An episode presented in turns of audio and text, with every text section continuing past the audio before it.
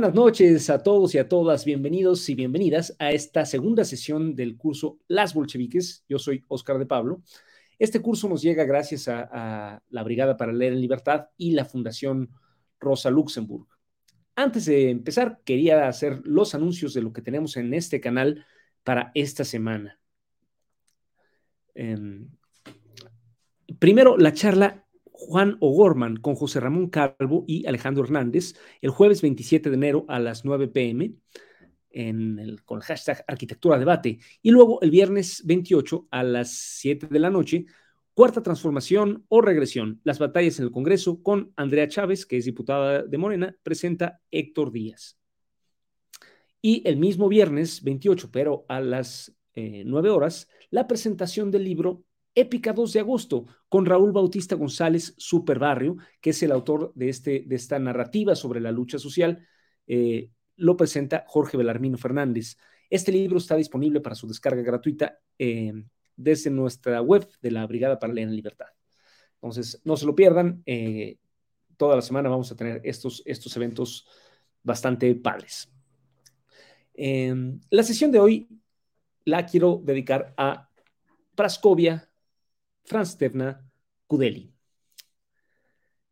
de que nació en 1859 y murió en 1944. Es la segunda en edad, la primera fue eh, Lidia Nipovich. En las montañas del Cáucaso nace el río Kubán, que baja hacia el norte y después hacia el oeste para desembocar en el mar de Azov. En su margen occidental habitaba desde la Edad Media un pueblo guerrero, cristiano y seminómada, los cosacos del Kubán, prestando servicios militares a los distintos reinos e imperios de la región, pero sin someterse del todo a ellos. A finales del siglo XVIII, cuando Catalina II quiso extender su, eh, su dominio hacia el sur y penetrar en el Cáucaso, acudió a la ayuda de los cosacos para someter a las tribus musulmanas de la región. Entonces empezó una sangrienta guerra de conquista que duraría 100 años para 1792, cuando la alianza ruso-cosaca ya había asegurado su control sobre el valle del Kubán, Catalina II lo anexó a su imperio, pero concediéndole a los cosacos el derecho a gobernarlo y otros privilegios en pago a su ayuda.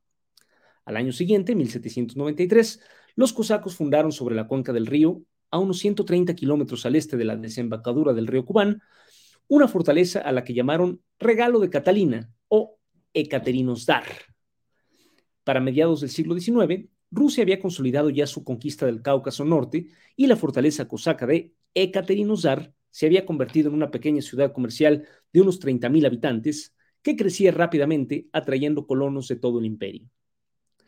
Ahí, el 26 de octubre de 1859, o 14 de octubre según el viejo calendario, nació Praskovia Franstevna Kudeli.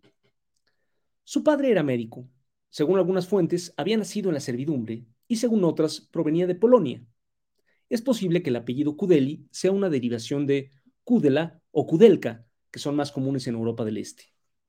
Lo cierto es que este Franz Kudeli murió cuando Praskovia era niña y su madre se casó de nuevo, esta vez con un coronel ruso en cuya casa se crió la pequeña.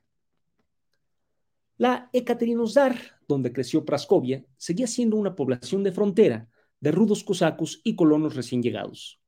Solo en 1867, cuando la joven tenía ocho años, obtuvo Ekaterinosdar el estatus de ciudad. No tengo datos sobre cómo o dónde comenzó Praskovia su educación formal. En cambio, se sabe dónde la concluyó.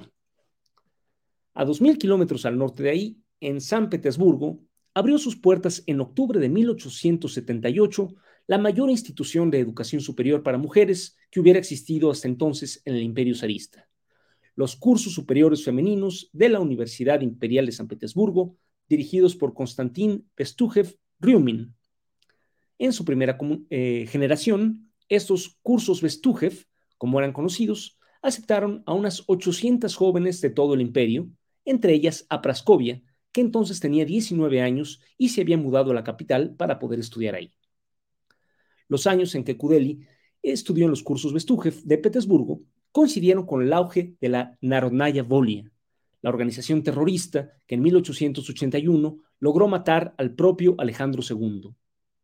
Esa corriente que creía poder liberar el supuesto potencial socialista del campesinado ruso si mataba al zar y otros funcionarios, se apoyaba en círculos estudiantiles clandestinos y Kudeli formó parte de uno de ellos.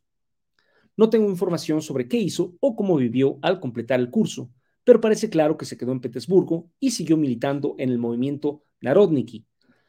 Lo cierto es que el asesinato del zar no produjo ningún cambio político favorable.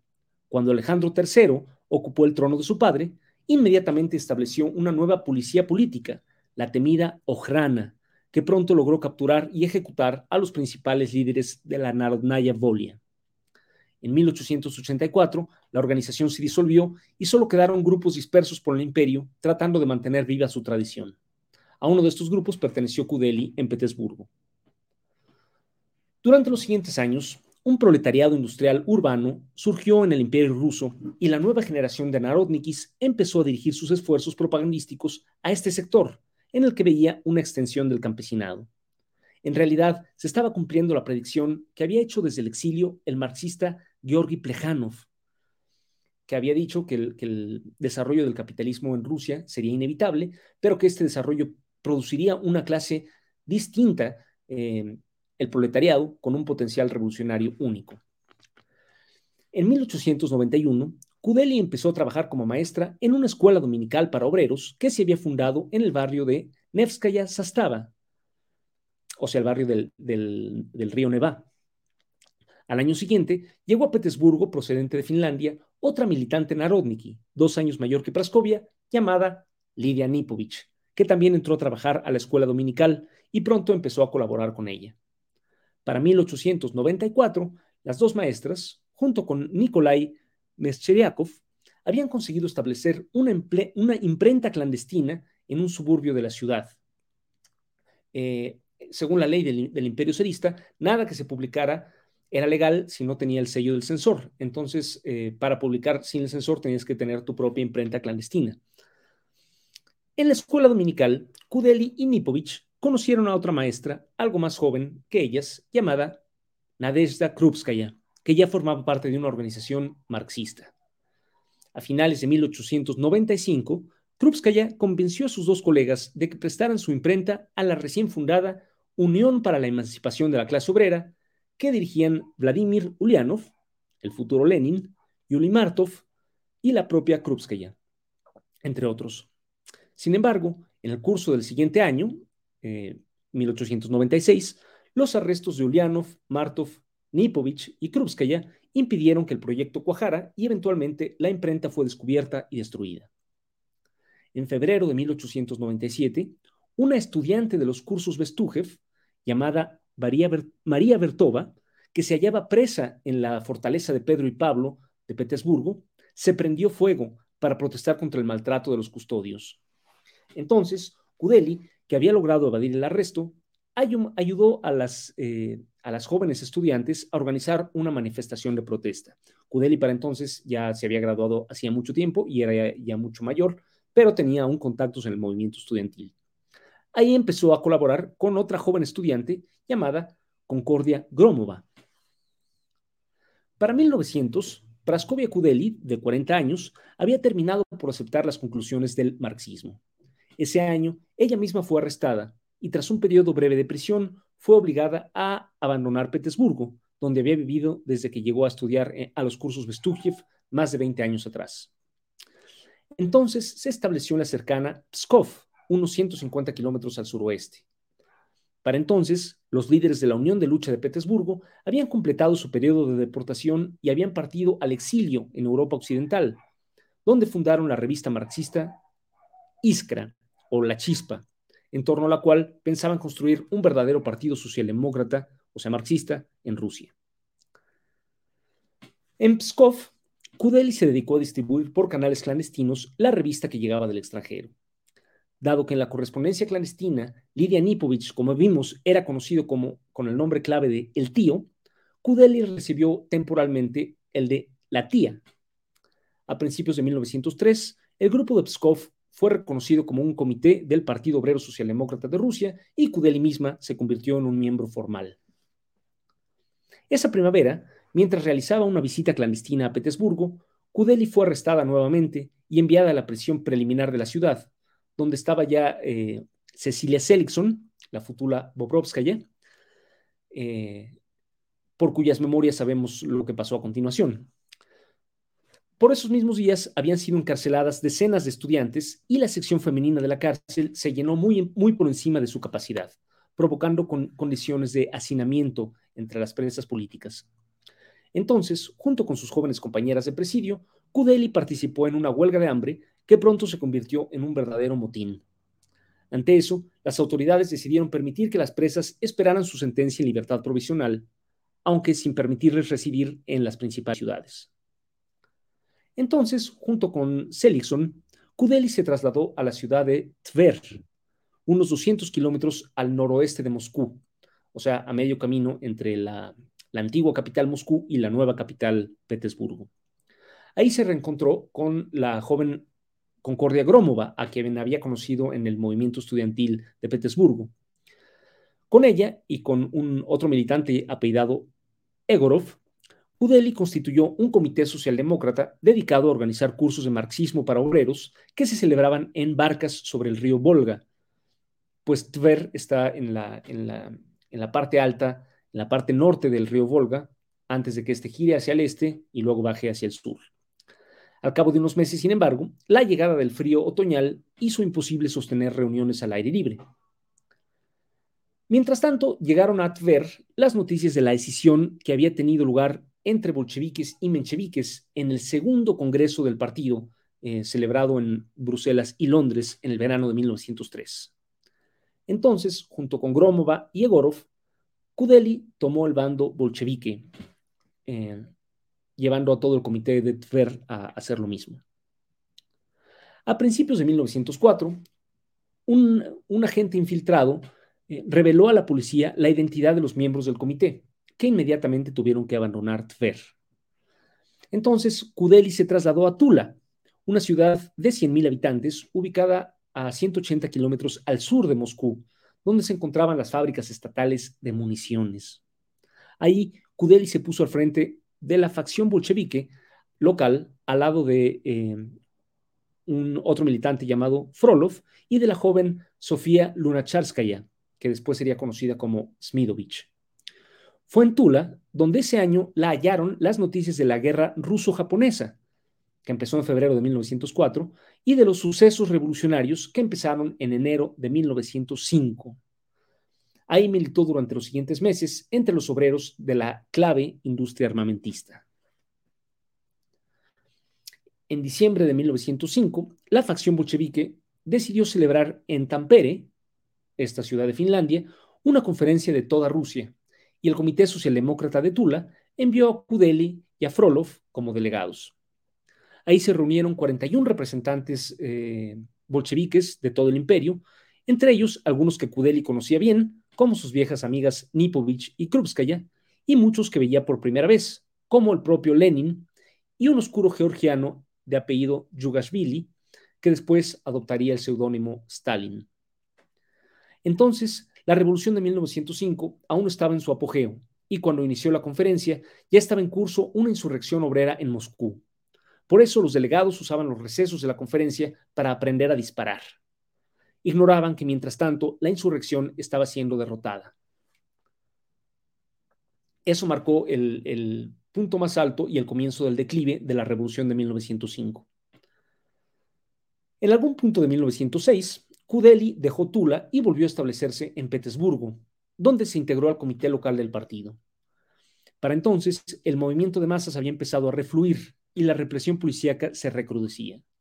Lenin, que había vuelto a, Petersburgo a finales de 1905, tuvo que abandonar eh, la ciudad para vivir oculto en Finlandia y después, al año siguiente, tuvo que dejar definitivamente el imperio ruso para volver al exilio.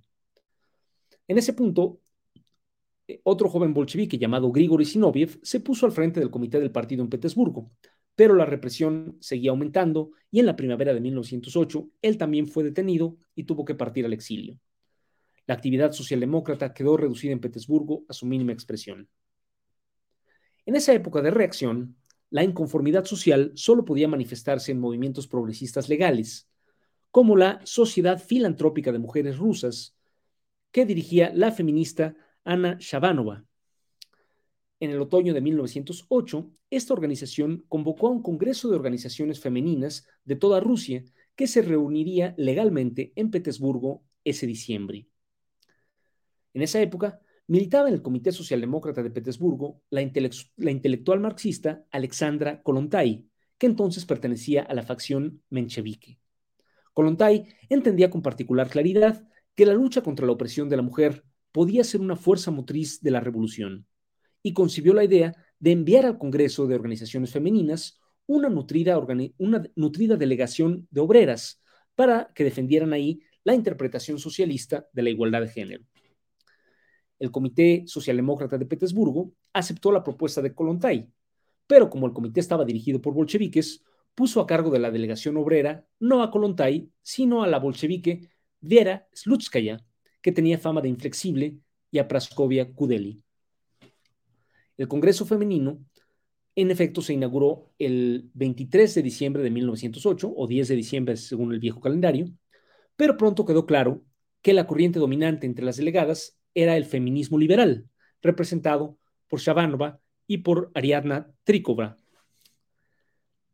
Así, cuando se planteó al Congreso una resolución exigiendo la extensión de los derechos electorales a la mujer, la delegación obrera propuso que se añadiera que debían abolirse las distinciones electorales de clase vigentes en la Rusia zarista. Pero la mayoría de las delegadas rechazó la enmienda por entender que se desviaba del tema de género. Ante eso, Slutskaya y Kudeli decidieron retirarse del Congreso con sus seguidoras. Las delegadas mencheviques vacilaron, pero al final se vieron forzadas a seguirlas. Para entonces, episodios como este habían dejado claro que la diferencia entre bolcheviques y mencheviques no se reducía a una mera cuestión de estatutos, como había parecido en el, cuando esta diferencia se originó en 1903, sino que afectaba el modo en que se concebía la misión misma del Partido Obrero. Ambas facciones estaban de acuerdo en que la meta de, su momento histórico era derribar al zarismo y modernizar el sistema político ruso, pero los mencheviques creían que para eso el Partido Obrero debía apoyar a los liberales burgueses, mientras que los bolcheviques creían que debía enfrentarlos.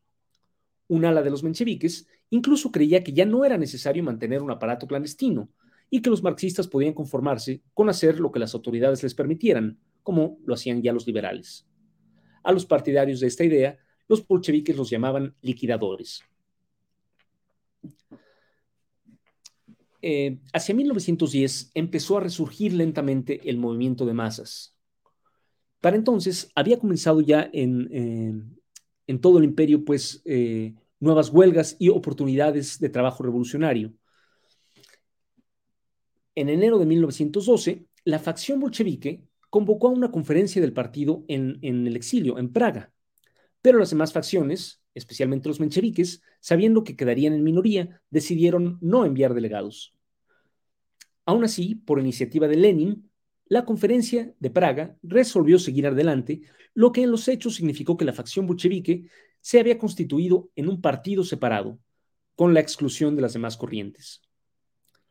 Poco después, los bolcheviques de Petersburgo pudieron fundar un órgano diario, el Pravda o La Verdad, y Kudeli se integró a su comité de redacción, al lado de Mikhail Olminsky y Ana Elizarova, la hermana mayor de Lenin. Sin embargo, no todos los bolcheviques estaban de acuerdo con la necesidad de romper todos los lazos con los mencheviques, y en la práctica seguían actuando como si aún fueran dos facciones de un mismo partido. A esta corriente conciliadora, con la que Lenin siempre discutía por carta desde su exilio, pertenecieron tanto Kudeli como Olminsky y Elizarova. En esa época, Kudeli volvió a colaborar con su vieja conocida de Petersburgo, Itver, Concordia Gromova, que entre tanto había asumido el apellido de casada Samoilova. Ella también trabajó en el Pravda, pero a diferencia de Kudeli, pertenecía al ala dura bolchevique. En el verano de 1912, el hijo adoptivo de Elizarova, Georgi Losgachev, que entonces tenía ocho años, conoció a Kudeli en Petersburgo y de, años después escribiría unas memorias donde nos, dejó sus impresiones infantiles. Cito. Primero reconocí a, Praskovia Franstevna Kudeli, con un nombre ruso, un patronímico alemán y un apellido alemán o italiano, que vivía en algún punto de la perspectiva Nevsky. Era una mujer ya anciana, de gran tamaño, rasgos severos y voz ronca, que llevaba unos quevedos sobre el puente de la nariz. Se distinguía por una mente aguda y una franqueza directa en sus juicios. Cuando al llegar a Petersburgo, Ana Ilichnina Elizarova me llevó a visitarla, ella al conocerme se burló de mi cara pecosa y me apodó huevo de gorrión, lo que no me gustó particularmente. Al principio me intimidaba e incluso me daba miedo, pero después me convencí de que Praskovia Franstevna era una persona muy amable. Ana Ilichina sería amiga suya por muchos años. Hasta ahí la cita. En marzo de 1913, Kudeli ayudó a Elizarova, Samoilova y la obrera Claudia Nikolaeva a organizar la primera conmemoración del Día Internacional de la Mujer en Rusia. Para que las autoridades no prohibieran de antemano el acto, este se anunció como una charla académica de paga, que por lo tanto solo atraería a mujeres de clase alta, y se organizó en la sede de la Bolsa de Petersburgo. Sin embargo, al llegar al día, las organizadoras distribuyeron entradas gratuitamente entre las obreras organizadas de la ciudad y convirtieron la supuesta charla en un mitin de masas. Ahí Kudeli tomó la palabra, pero entonces llegó la policía a dispersar el acto y ella tuvo que interrumpir su discurso. Poco después, este, grupo, eh, este mismo grupo de mujeres bolcheviques, al que se había sumado también Elena Rosmirovich, empezó a preparar una revista bolchevique dirigida especialmente a las obreras, que llamarían precisamente Rabonitsa o la obrera. En este punto, la conciliadora Kudeli propuso que se invitara a colaborar a Alexandra Kolontai, que vivía exiliada en Alemania y era, y era la experta marxista en, temas de género, pero las demás editoras rechazaron su propuesta porque Kolontai seguía siendo menchevique. Rabonitsa debía aparecer coincidiendo con el Día Mundial de la Mujer de 1914. Pero cuando se estaba preparando el primer número, la policía allanó una reunión del comité de redacción que sesionaba precisamente en el apartamento de Kudeli y arrestó a todas las editoras, empezando por la propia Kudeli. Solo, Ana Elizarova se salvó del arresto, pues venía tarde a la reunión y gracias a eso pudo sacar la revista. Kudeli y las demás tuvieron que leerla desde la cárcel. Kudeli, que entonces tenía 54 años y era con mucho la mayor del grupo, fue a dar con las demás detenidas a la cárcel de depósito de Petersburgo. Ahí las presas tuvieron que realizar una nueva huelga de hambre para que se les permitiera salir en libertad vigilada. Y en efecto, la mayoría salió, pero no Kudeli, pues la reunión había sido en su domicilio y las pruebas contra ella eran abrumadoras, así que fue condenada a tres años de prisión. Ese verano, Rusia entró a la guerra mundial y un fervor patriotero se apoderó de la opinión pública. Como el partido bolchevique se oponía abiertamente a la guerra, sus diputados fueron arrestados y sus periódicos, incluyendo el Pravda y el Rabonitsa, clausurados. Sin embargo, la guerra solo postergó el descontento de las masas y pronto las derrotas y el hambre empezaron a preparar un nuevo estallido.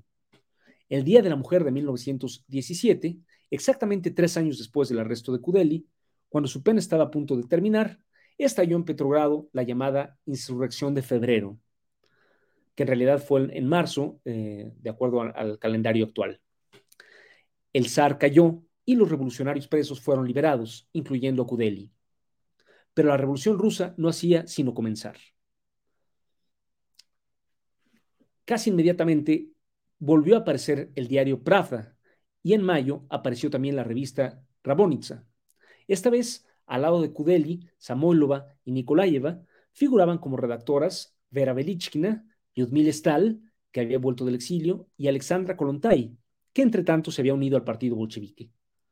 En septiembre, cuando los bolcheviques lograron conquistar la mayoría en la Duma local del distrito Nevsky, Kudeli se puso al frente de su comisión educativa y cultural. También formó parte del comité cultural del partido. El 7 de noviembre de 1917, cuando tuvo lugar la insurrección que entregó todo el poder a los soviets, Kudeli participó en ella. Tenía en ese punto 58 años de edad. En marzo de del año siguiente, 1918, el gobierno soviético se mudó a Moscú, pero Kudeli se quedó en Petrogrado, trabajando como redactora del Izvestia, o Las Noticias, como se llamaba el órgano del soviet de la ciudad, y como corresponsal del Pravda en Petrogrado. En ese puesto, volvió a colaborar con Grigory Sinoviev, eh, el, militante que había dirigido el comité de, mm, Petersburgo allá por 1907, que después de la revolución había quedado al frente del soviet de la ciudad y por lo tanto del gobierno. En 1920, su natal Ekaterinodar, que como dijimos significa regalo de Catalina, dejó su nombre imperial y pasó a llamarse Krasnodar o Regalo Rojo, como sigue llamándose hasta la fecha. En 1922, Kudeli fue nombrada presidenta de la Comisión de Historia del Partido, Oistpart, en Petrogrado, que eh, Lev Kamenev dirigía a nivel de toda Rusia, y editora de su periódico local Krasnaya Letopis, que significa Crónicas Rojas. A principios de 1923, cuando Lenin eh, se retiró a causa de las embolias que había sufrido, incapacitado por, por ellas, Grigori Zinoviev, que seguía presidiendo el Soviet de Petrogrado y la Internacional Comunista, por cierto, constituyó con Kamenev y con Stalin una troika o triunvirato que logró marginar a León Trotsky. En enero de 1924, cuando Lenin murió y Trotsky pasó abiertamente a la oposición, Zinoviev se convirtió en el líder comunista más visible del mundo. En ese punto, a sugerencia suya, Petrogrado pasó a llamarse Leningrado. Sin embargo, para finales de 1925, Zinoviev y Kamenev rompieron con Stalin y constituyeron una nueva oposición que abarcó a la mayoría de los cuadros comunistas de Leningrado.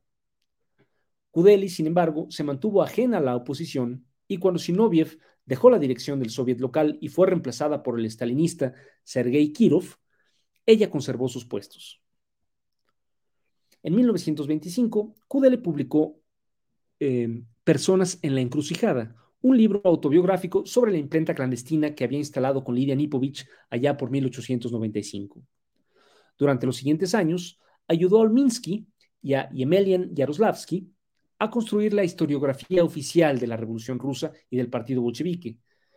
Eh, esta historiografía oficial que tendía a engrandecer cada vez más las aportaciones de los líderes en el poder en el presente, empezando por Stalin, y a minimizar o borrar la de los caídos en desgracia. Como parte de la facción stalinista dominante, Kudeli participó como delegada en los congresos 16 eh, de 1930 y 17 de 1934 del partido. En esa época publicó una compilación de textos históricos sobre la revolución y una biografía de Lenin con prólogo de su, de su viuda Krupskaya. Durante la segunda mitad de los años 30 tuvieron lugar las grandes purgas que costaron la vida a la mayor parte de la vieja guardia bolchevique, incluyendo a, quien había sido el antiguo jefe de Kudeli, Sinoviev. Para entonces, Olminsky ya había muerto, pero la sociedad de viejos bolcheviques que él había fundado en 1933 fue disuelta, pues la mayoría de sus miembros perecieron en las purgas. Sin embargo, la generación de revolucionarios más viejos, entre ellos Kudeli, en general no fueron molestados, quizá porque para entonces se dedicaban a labores culturales y se consideraban inofensivos. En junio de 1941, el ejército de la Alemania nazi invadió la URSS, abriendo el frente del este de la Segunda Guerra Mundial, o lo que los rusos llaman la Gran Guerra Patria. El 8 de septiembre, el ejército alemán llegó a las puertas de Leningrado y le puso sitio. Miles de residentes evacuaron la ciudad en las condiciones más difíciles, pero pese a su avanzada edad, o quizá debido a ella, Kudeli decidió quedarse en Leningrado. En este punto, el comandante de la plaza era el viejo stalinista Kliment Voroshilov, pero pronto demostró su incompetencia y fue reemplazado por el enérgico general Shukov. El dramático sitio de Leningrado se prolongaría durante dos años y cuatro meses, imponiendo a la población condiciones de hambre eh, terribles, que sumadas a uno de los peores inviernos de la historia, costaron la vida a unos 600.000 civiles. Finalmente, en enero de 1944, el ejército soviético logró expulsar a los alemanes de las afueras de Leningrado y liberar la ciudad. El ejército alemán había sostenido medio millón de bajas y el soviético un millón por no hablar de las incontables víctimas civiles. Pero Praskovia Kudeli, que tenía 85 años, sobrevivió y pudo participar en los festejos. Sin embargo, el hambre había afectado su salud, y el 26 de mayo, mientras el ejército rojo marchaba ya hacia Alemania, Praskovia Fransterna Kudeli finalmente falleció. Fue enterrada junto con otras 100.000 víctimas del sitio en el cementerio Serafimskoy de Leningrado, la misma ciudad donde había empezado su militancia revolucionaria 65 años atrás.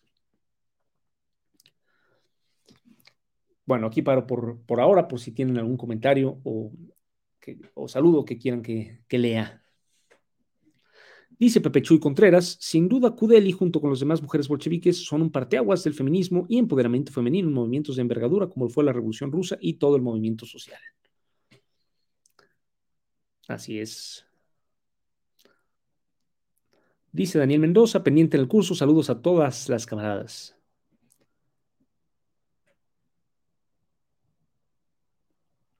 Dice Talatala, ellas batallando por una imprenta clandestina y nosotros con celulares inteligentes valemos para pura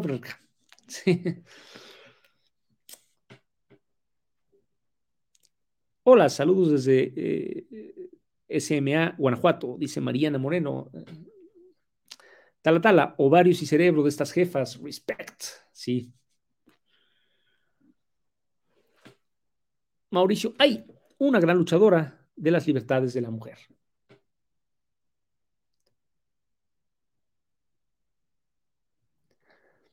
Bueno, eh, entonces quería, eh, mientras se animan a hacer más preguntas o, comentarios, Víctor Gatel dice excelente exposición. Gracias, Oscar de Pablo. Gracias, Víctor.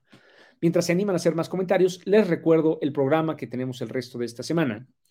Eh, tenemos la charla sobre Juan O'Gorman, Arquitectura Debate, con José Ramón Calvo y Alejandro Hernández. Quiero decir que Juan O'Gorman, aparte de ser un gran artista, fue un protagonista del pensamiento disidente estético y político de México, este, figuró bastante en, mi curso anterior de la izquierda mexicana, entonces eh, pues les recomiendo mucho esta, esta charla. Jueves 27 de enero a las 9. Viernes 28 a las 7, o sea, a las 19 horas, cuarta transformación o regresión. Las batallas en el Congreso con Andrea Hernández, diputado de Morena, presenta Héctor Díaz. Y el viernes 28, la presentación del libro épica 2 de agosto con Raúl Bautista González, mejor conocido como Super Barrio. Este libro que es una, una narración mitad ficticia, mitad real del el movimiento urbano popular en Nayarit. Presenta Jorge Belarmino Fernández. Bueno, pues nos, nos vemos entonces. Les recuerdo finalmente que este curso, igual que el anterior, puede escucharse desde su primera sesión hasta la actual en versión podcast en Spotify, Anchor Breaker, Google Podcast y Pocket Casts. Este, y también estas sesiones se van a poder ver en estas redes sociales donde quedan colgadas indefinidamente para que las repasen, las vean con más calma si, si, si se les antoja, eh, para poderle dar seguimiento a la historia que, van contando entre todas, ¿no? El chiste es ir eh, contando historias particulares, pero ir también contando entre todas las historias una historia general de la Revolución Rusa y del Partido Bolchevique, este, vista desde diversos ángulos, y también de la, del vasto imperio ruso que cubre todo el norte de Asia y todo el este de Europa. Este, por lo tanto, es toda una historia universal. Bueno, entonces eh, les agradezco mucho su, presencia el día de hoy y nos vemos el próximo martes a las, a las 9 de la noche, igual que hoy, para el siguiente curso de bolchevicas. Hasta luego.